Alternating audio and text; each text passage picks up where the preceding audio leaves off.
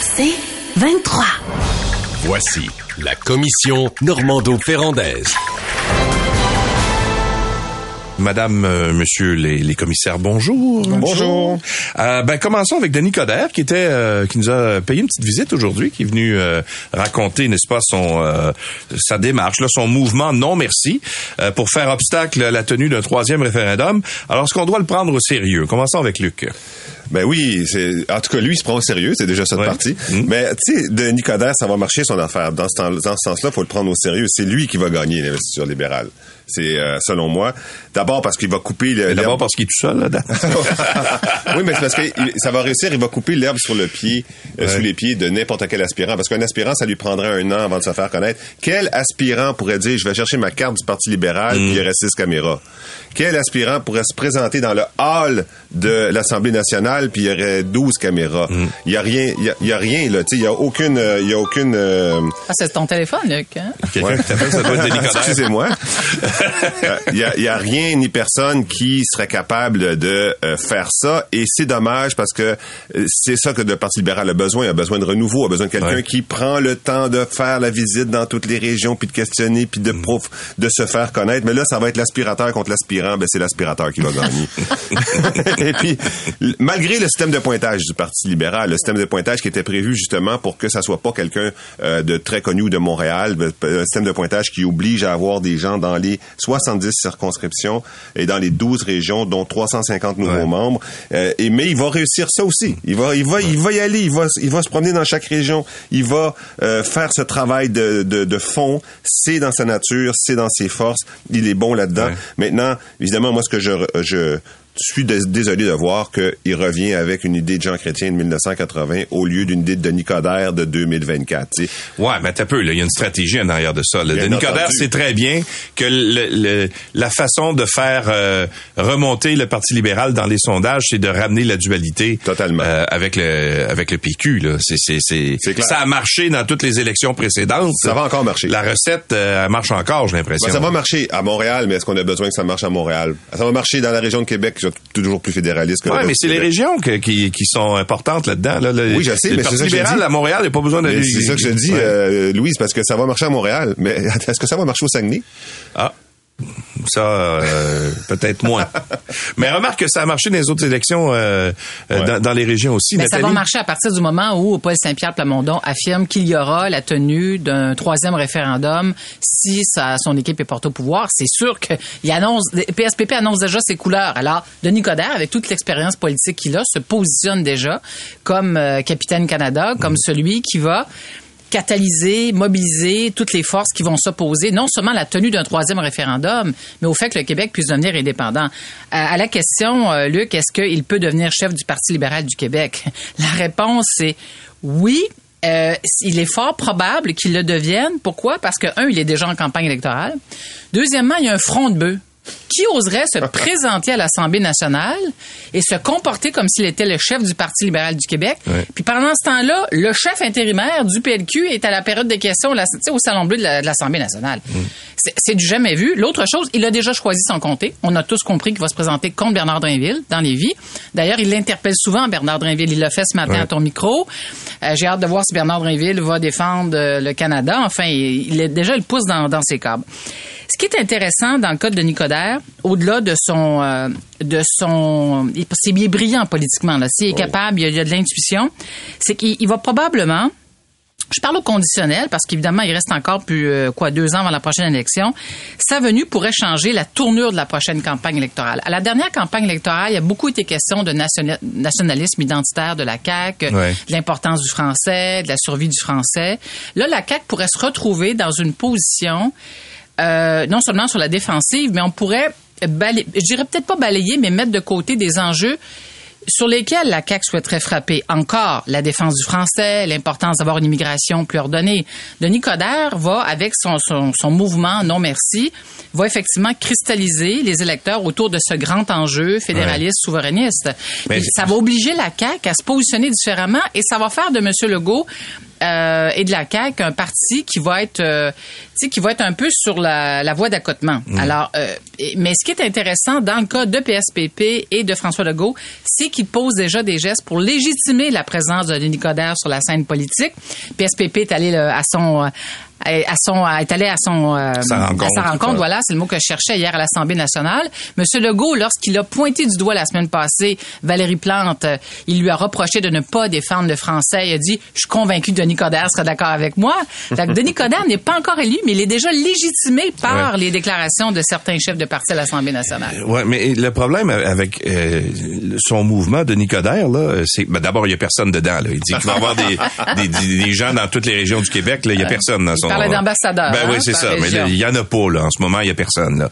Mais l'autre affaire, c'est qu'il essaye de, de régler un problème qui n'existe pas en ce moment. Tu sais, je veux dire, même les, les gens là. mais le problème pourrait exister Ben oui, mais les- les- les, Attends, les ouais. électeurs potentiels du Parti québécois, ceux qui disent, moi, je voterais pour le Parti québécois s'il y avait une élection demain matin, même la majorité de ces gens-là sont contre un référendum. Le tiers, hein, c'est ça, Ouais. je pense, le tiers, tout à fait. Mais à partir du moment où Paul Saint-Pierre Plamondon affirme, puis il se cache pas, là, c'est pas les conditions gagnantes, c'est pas un référendum un jour peut-être, là, c'est un référendum. Si on est élu euh, rapidement dans le, tu sais, dans le, le, le- le mandat là, qui va nous être confié par les électeurs, c'est ça qui dit Paul Saint-Pierre Plamondon, et c'est totalement assumé. Alors je peux pas Ouais. croire que, écoute, c'est une occasion en or là. Paul, Paul Saint-Pierre Plamondon offre à Denis Coderre, aspirant chef du Parti libéral du Québec, Mm. euh, un plateau, euh, un plateau d'argent là, en disant ben voici là, c'est tout. Ben, moi, là je pense que le. PQ a tout à gagner, euh, ce qu'il soit là.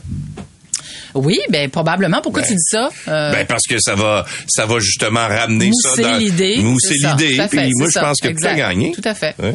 Mais en particulier, moi, je pense que moi, je pense que le PQ a tout à gagner parce qu'il va bien paraître dans, dans le sens contre Coderre. Parce que moi, je crois pas à un, un référendum gagnant à cause de la démographie. Montréal est rendu euh, euh, vraiment fédéraliste là, maintenant. Il y a plus, il y a dans tous les quartiers qui étaient, tu sais, rappelle-toi les gros quartiers francophones, prolétaires, de locataires, Plateau Mont-Royal, Rosemont, euh, Hochelaga. C'est tout rendu des quartiers en bourgeoisie à moitié anglophone.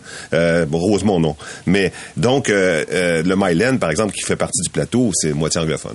Donc euh, c'est pas, c'est pas, ça peut pas être le- un référendum qui va gagner, mais c'est un référendum qui peut poser des bonnes questions sur les transferts en santé, sur l'immigration, sur euh, les relations internationales, sur un paquet de questions qui posent problème et que le fédéral n'arrive pas à régler. Euh, là, le Parti québécois pourrait avoir l'air d'une option rafraîchie, nouvelle, différente de 1980. Parce qu'en 1980, c'était un référendum de décolonisation. On se faisait dominer par des Anglais, les sièges sociaux, on se faisait exploiter par des propriétaires anglais dans nos maisons, dans nos entreprises. Euh, euh, on avait, on voulait naître comme pays puis comme euh, comme comme citoyen. Mais là, plus pas le là. référendum de 95. Il y a Oui. eu 95 aussi, là. Il y a, il y a entre eu. Charlottetown Ouais. aussi. Il y a, il y a mais, eu. mais moi, ce que je veux dire, c'est que de ramener 80. ça à 1900, de ramener le, le débat comme lui veut le faire à le- moi, je, je, me- je suis attaché aux rocheuses. Là. Moi, les rocheuses, là, c'est important. Moi, Yvette dans, le- dans le forum, là, tu sais. Moi, Mm. le, mon Canada, c'est les rocheuses. C'est ça c'est- est-ce que tu l'as vu prendre des positions fortes sur l'environnement ou sur euh, sur des dossiers comme le, le, le logement, euh, pas pas sur pas sur Facebook là, mais des Ben, il dit que ça va être dans sa plateforme là, quand il, se ben, présente. te des idées rappelles-tu de sa plateforme municipale. Louis? Ouais. Te rappelles-tu de sa plateforme municipale? C'était supposé être sa grande spécialité. Là. Il a fait écrire un livre par des chums. Illisible d'ailleurs, parce que je l'ai lu, c'était vraiment confus. Et, euh, après ça, il l'a mis de côté, puis il a, comm- il a parlé, il a de, de- ben, je suis sheriff in town. Il y a un message, lui. Je suis Hmm. la personne qui va sauver le Québec Mais- ou, ou Montréal. Mais ne le sous-estimons pas.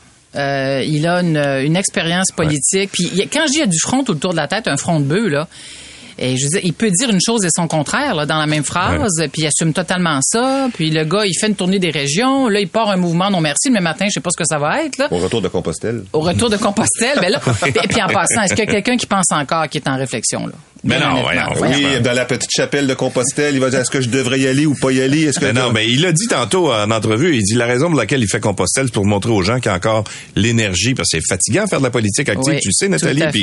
Luc, Luc aussi. aussi, là. ouais. Mais euh, je veux dire, c'est c'est faut avoir de l'énergie là, surtout chef de parti. euh, Ah, là, faut- ça, il en manque pas, lui. Euh, non, non, mais là, c'est ça. Il veut faire Compostelle, dire aux gens, regardez là, mais j'ai eu un incident de santé, mais je suis, je suis capable de le faire, puis j'ai. Mais Louis, j'ai c'est, c'est- euh, c'est- ça fait partie fonctions. du personnage. D'ailleurs, un parti, un côté assez attachant du personnage. Lui, là, il s'en vient pas juste sauver le Québec, il s'en vient Ouais. se sauver aussi. Ouais. À chaque fois, c'est pareil. Ouais. J'ai perdu 40 livres, euh, je, je, j'ai changé. Je, je, je. oui, c'est ça.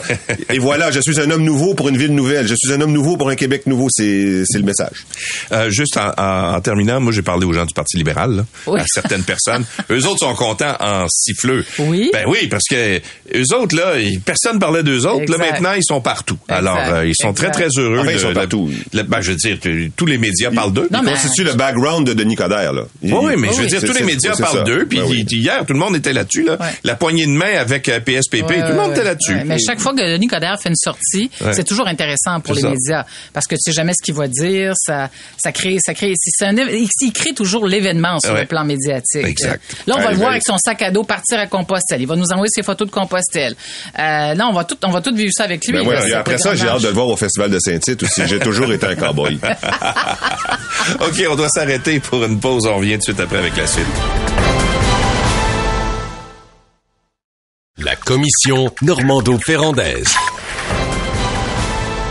Commissaire à la langue euh, française, M. Dubreuil, euh, invite le gouvernement Legault à rédiger les, euh, à rediriger, pardon, les demandeurs d'asile non francophones vers les autres provinces.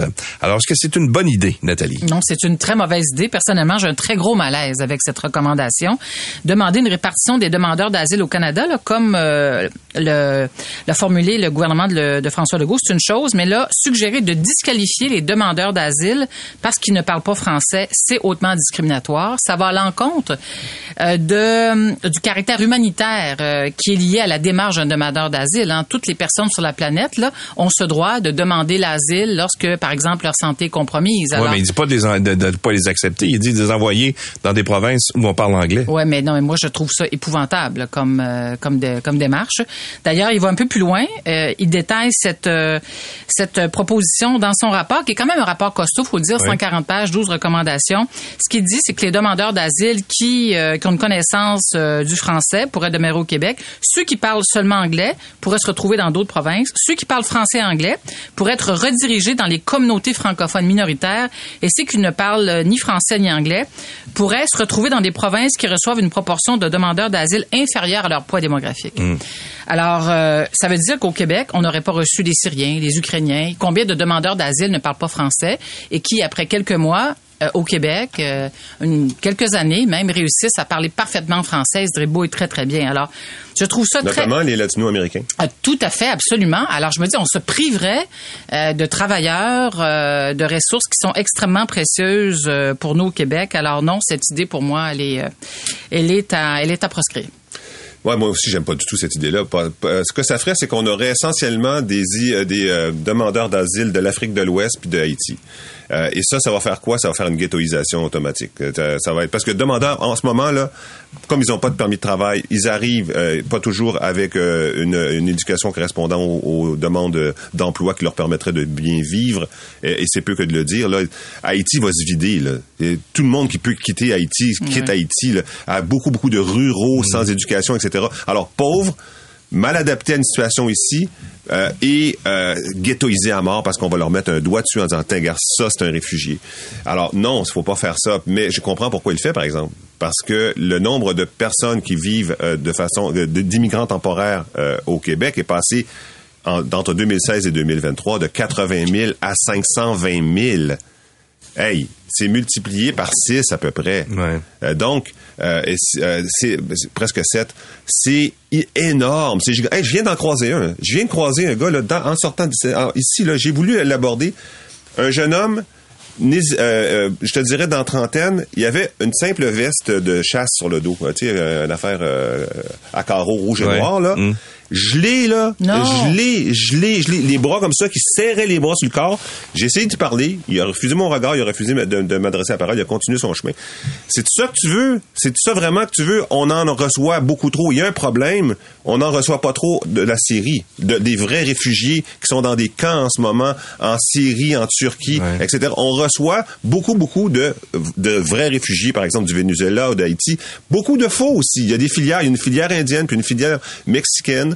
Euh, où il y a des gens qui rentrent ici euh, euh, euh, et qui repartent s'ils trouvent pas de travail ou qui vont vers les États-Unis. Enfin, une filière, on, on- elle a été bien documentée cette filière-là, notamment par Thomas Gerbet, euh, qui est soutenue par des groupes mafieux à la fois en Inde et au Mexique. Donc oui, il y a un problème avec l'immigration, mais il faut régler le problème à la base, à la source. L'autre, l'autre grosse proposition, je disais euh, pas l'immigration, mais le, le- le demandeur d'asile. L'autre gros problème, c'est les immigrants temporaires qui viennent pour travailler euh, ou pour étudier, pour travailler en particulier. Ce que dit le commissaire, c'est il faudrait qu'il parle français avant d'arriver ou qu'on ait une connaissance du français avant d'arriver. Mais c'est justement euh, pour éviter ça que le programme a été mis sur pied, c'est-à-dire on a besoin de main d'œuvre, disent certains employeurs, on va faire venir des gens, on leur demandera pas de parler français, ils passeront pas à travers la filière, ils vont avoir besoin, ils vont travailler pour nous, puis ils vont partir quand leur permis sera échu, plus une deuxi- une, allon- un, allongement de trois ans. Donc le, le, le programme sert à servir euh, des, euh, des industries qui crient pour avoir de la main d'œuvre. Si tu le transformes en immigration temporaire avec des conditions d'accès, ça devient un vrai programme d'immigration. Mais c'est ça qu'il faut faire quand même, parce que le commissaire, ça marchera pas. Mais le commissaire a raison de dire, tu peux pas faire rentrer 320 000 travailleurs temporaires qui parlent juste anglais, puis après ça prétendent prétendent que euh, euh, ça va se passer en français au Québec. Ouais, c'est impossible. sûr. Mais c'est pour ça que le premier ministre a demandé à Justin Trudeau, dans une lettre qu'il a envoyée là, le 17 janvier dernier, de freiner et diminuer l'afflux de demandeurs d'asile, entre autres en imposant des visas pour euh, Ouais. les Mexicains qui viennent chez nous. Mais le commissaire, euh, et c'était son premier rapport, si je ne m'abuse, euh, Monsieur Dubreuil, oui. il a aussi, euh, il a fait, en fait, il a constaté que la population du Québec qui ne connaissait pas le français est en augmentation. En 2011, Oui. 5,5 et en 2023, 7,2 Il a dit c'est pas une augmentation fulgurante, mais c'est une tendance lourde. Puis il faut il faut trouver une solution à ça. Alors ce qu'il dit, c'est que ça coûterait tellement cher au gouvernement de développer, de franciser tous les immigrants qui sont sur notre territoire. Il, il, il avance le chiffre d'entre 10 et euh, 12 milliards, 13 milliards de dollars même. Oui. Alors, il dit il faut faire des choix. Je suis d'accord avec lui. Mais euh, le- les choix qu'il propose, entre autres, de rediriger les demandeurs d'asile qui ne parlent pas français vers d'autres provinces, pour moi, euh, c'est ça va à l'encontre des valeurs des Québécois, je crois. Je pense que les solutions, elles doivent être déployées en amont. Euh, mais j'aime- c'est parce qu'en fait, euh, quand on, parle à Madame Fréchette, puis elle nous donne des statistiques, 66% des demandeurs d'asile s'en viennent au Québec, alors qu'on représente 23% du poids démographique. Maintenant, il va falloir faire un choix puis Elle, dire... elle a dit 66, Ouais. OK, Monsieur Ouais, Legault mais dit c'est pas 55 dans sa lettre et le- la 35. presse écrivait hier 35, effectivement. Ouais. Ah, ben, Non, je, non, mais- je me mais- suis peut-être trompé dans le non, chiffre. non, mais là. c'est correct, oui, mais Ouais. mettons, on prend un chiffre de 35 OK? 35% versus 23% Tu as raison, effectivement. En fait, c'est trop pourquoi? C'est trop parce que nos ressources ne sont pas illimitées. Alors là, le gouvernement fédéral n'a pas encore bougé sur les demandes du Québec pour ce qui est, entre autres, de diminuer le nombre d'afflux euh, de, de demandeurs d'asile. Est-ce que ça va se faire au cours des prochains mois? Est-ce qu'il y Ben, aura une campagne électorale ben, bientôt fédérale? Moi, c'est quoi, là, je serais, je serais Trudeau, là, je, je prendrais la lettre de Legault, je la déchirerais, je... Ben, c'est pas mal ce qu'il a fait, là, sauf la compensation qu'il a offert au Québec, qui 100 était bien millions, loin du compte. début. Pourquoi je ferais ça? Parce que Legault parle des deux côtés de la bouche à la fois, et Fréchette aussi. Mm. En même temps qu'il dit, vous vous rappelez, je vous ai parlé du programme d'immigrants investisseurs en disant, c'est incroyable qu'on a, on, on dit d'un côté, on veut pas avoir de demandeurs d'asile, mais on veut des immigrants investisseurs, on en veut plus que jamais. On en... Et savez-vous quand est-ce qu'il a été mis en œuvre, le programme des, des immigrants investisseurs? 5000 nouveaux immigrants investisseurs qui vont tous atterrir à Montréal, qui vont tous acheter une maison à Montréal. Savez-vous combien? Quand est-ce que ça a été mis en place? 1er janvier 2024. Après, Mais c'est un vieux programme, ça, Luc. oui, mais il avait été, ça. oui, mais il avait été Renouvelé, aboli. ouais. Là, il vient d'être relancé. Le, le programme est relancé et augmenté après que Legault envoie une lettre à Trudeau pour dire il y a trop de monde au Québec. Non, mais les immigrants investisseurs, Luc, c'est ceux qui ont le moyen, ils Je doivent faire la Envoyez-nous démonstration. des riches, ont- envoyez-nous surtout pas des demandeurs Ouais, d'asile. ben, je comprends ce que tu dis. Mais si on revient aux trois recommandations du commissaire pour le- les gens qui nous écoutent, là, il souhaite augmenter les exigences, enfin, il recommande d'augmenter les exigences du français pour les travailleurs temporaires. Il veut, il souhaite imposer qu'on impose une connaissance du français aux étudiants étrangers pour travailler hors campus parce qu'il dit que 44% des étudiants euh, qui, euh, qui terminent leur scolarité ne parlent pas, euh, ne parlent pas français puis demandent une répartition des demandeurs d'asile au Canada.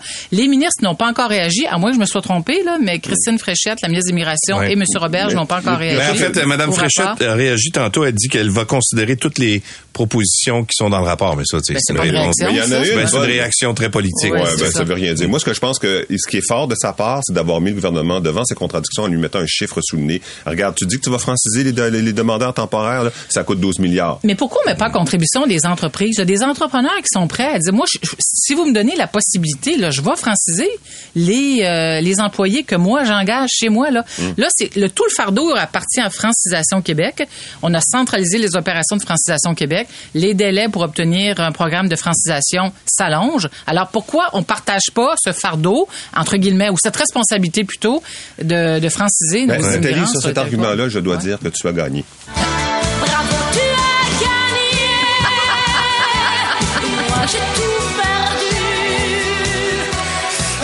Hey, quand Je on... voulais- non, c'est parce que je veux signaler que ce soir, je rencontre la grande Mireille Mathieu. Je fais une entrevue avec elle. Oh, wow! J'ai tellement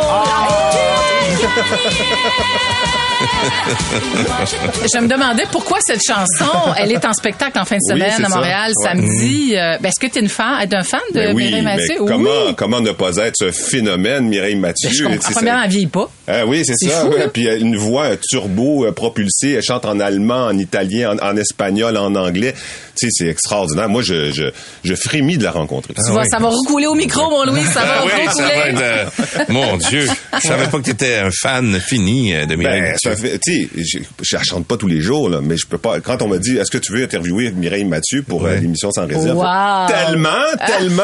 Et tu fais ça aujourd'hui? Ouais. Oh, félicitations. C'est beau. Alors, à quelle Ben, heure? ah non, non, mais moi, je, vais faire l'entrevue aujourd'hui, mais on va la passer demain. Ah, ok, ok, ok, rencontrer ok. à son hôtel Bon. tout à l'heure. Le monde Wow, est C'est pour mieux. ça qu'il est beau, il est tout beau aujourd'hui. là. Ben oui, C'est c'est ça. chic, là. Le monde est mieux merveille Mathieu, comme on disait.